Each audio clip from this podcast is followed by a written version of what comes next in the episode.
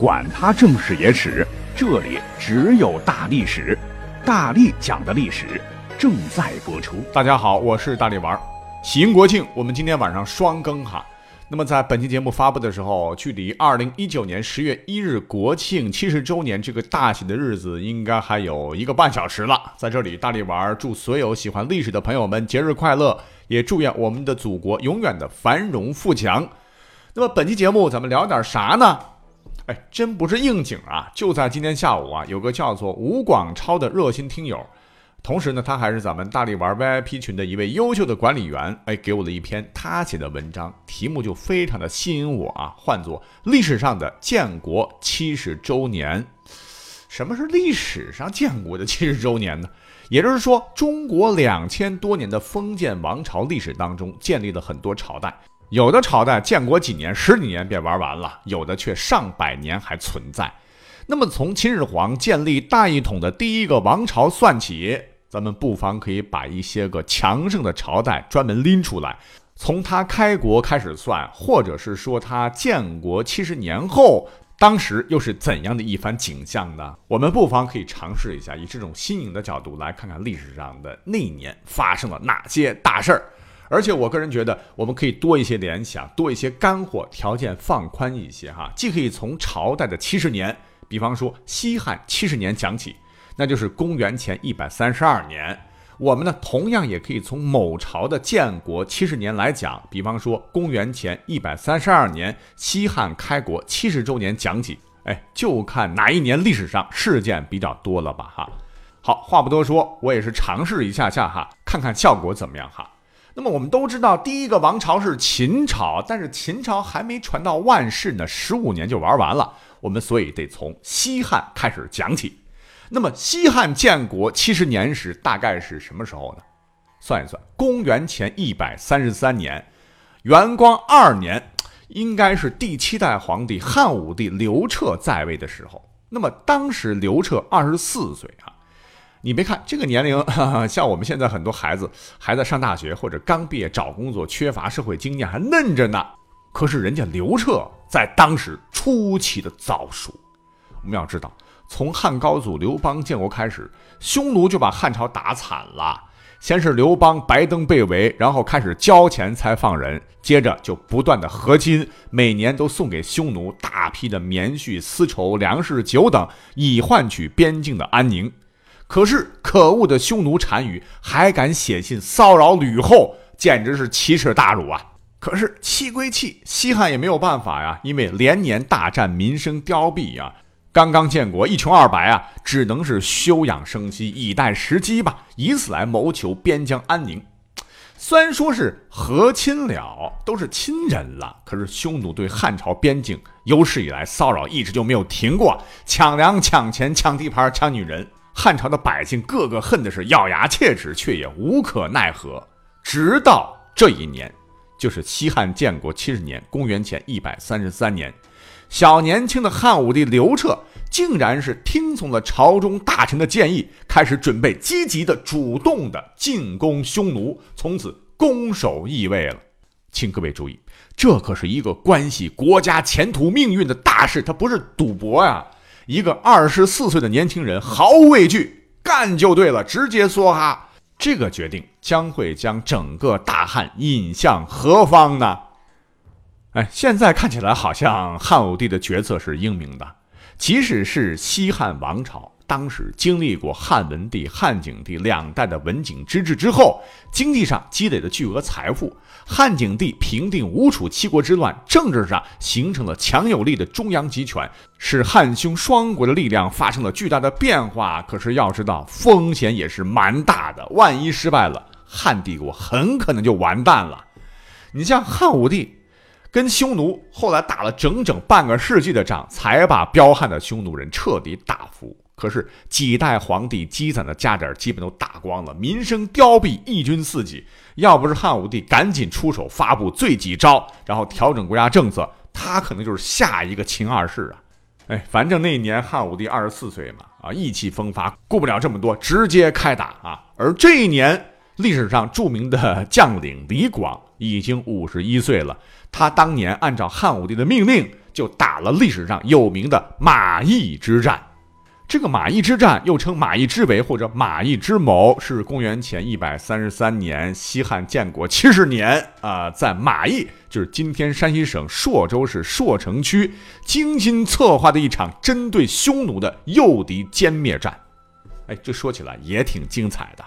话说当年农历六月，汉武帝派遣精兵三十万，命护军将军韩国、骁骑将军李广。轻车将军公孙贺率主力部队埋伏在马邑附近的山谷中，将屯将军王辉和财官将军李希率三万多人出代郡（今天河北省的魏县东北），准备从侧翼袭击匈奴的辎重，并断其退路，一举全歼匈奴主力。同时呢，汉武帝还派遣了一个商人，叫做聂毅，前往匈奴诱敌呀。要说起来。这个聂毅不愧是我大汉优秀的谍战人员，凭借着高超的手腕和优秀的口才，以出塞经商为名，就见到了匈奴的 BOSS 君臣单于。然后聂毅就欺骗君臣单于说，他手底下呀有数百人，能斩杀马邑的县令，举城而降，畜禽财物尽可归匈奴。但只有一个条件，就是希望匈奴能够派大军前来接应，以防汉兵。这个君臣单于啊，财迷心窍，贪图马邑城的财物啊，竟然同意了，就亲率十万大军进入了五州塞（今天的山西省左云县），并派使者随聂毅先进入了马邑，等斩杀马邑县令以后进兵。那聂毅随后反制马邑，与县令密谋，杀死一名囚犯，割下首级悬挂在城门之上，伪装成县令头颅，欺骗匈奴使者。哎呀，这一招干得漂亮！计划执行的十分顺利，天衣无缝。只要再进一步，匈奴一定会落入圈套，精锐尽失，全军覆没。这边呢，君臣单于得到使者的报告之后，大喜过望，亲自率领大军向马邑方向进军。眼看着计谋就要得逞了，我的妈呀！百密一疏啊！谁想到，当匈奴大军来到距马邑百余里的地方时，突然就发现有些不对劲儿，因为这个沿途有很多的牲畜，什么鸡鸭牛羊二师兄的，根本就没人管呐！啊，就在草原上随意蹦跶。为什么没有人管呢？在那个时候，这可是老百姓的命根子呀，重要的财产呐。实际上是因为当地老百姓他也不傻呀，你想大军调动，肯定有战事啊，结果都跑了，家里的这些玩意儿就没人管了嘛？哎。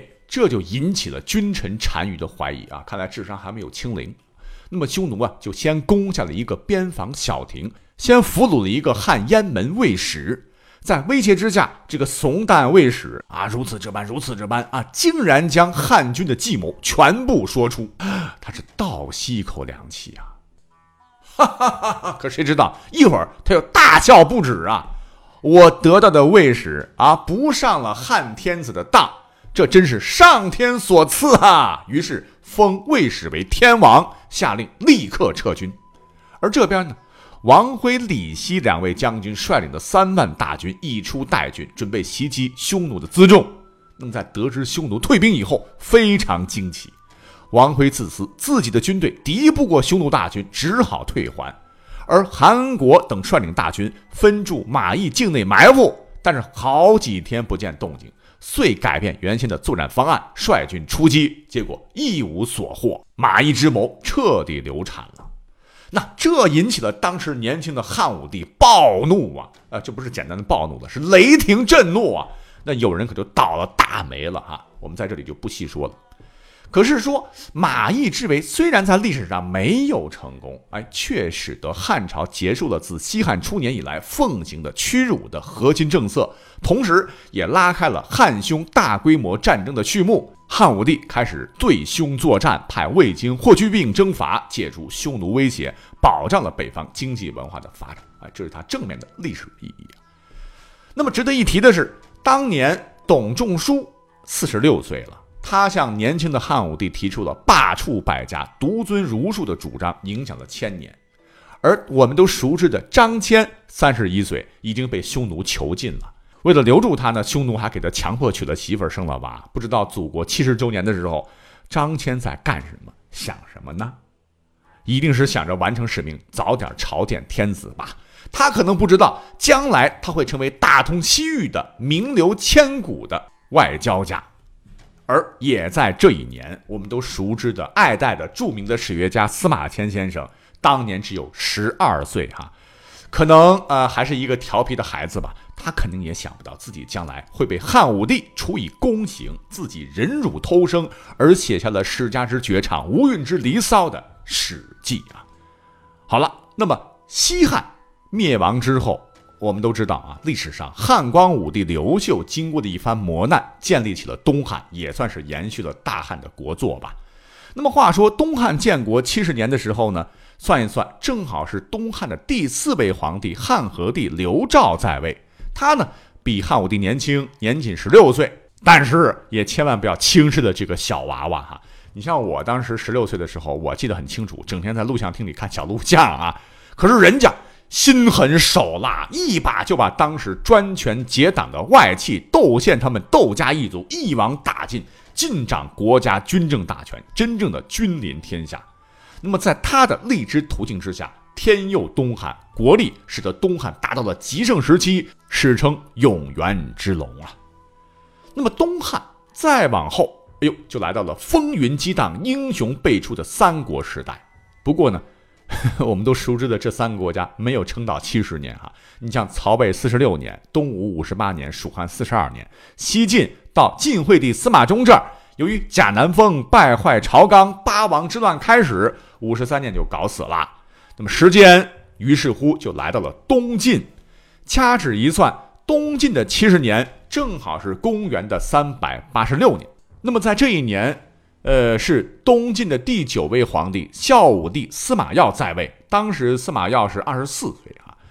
提起他，哎呀，这个司马曜真是一个大悲剧。他是十一岁登基，在位二十四年，三十五岁就走完了人生最后一步。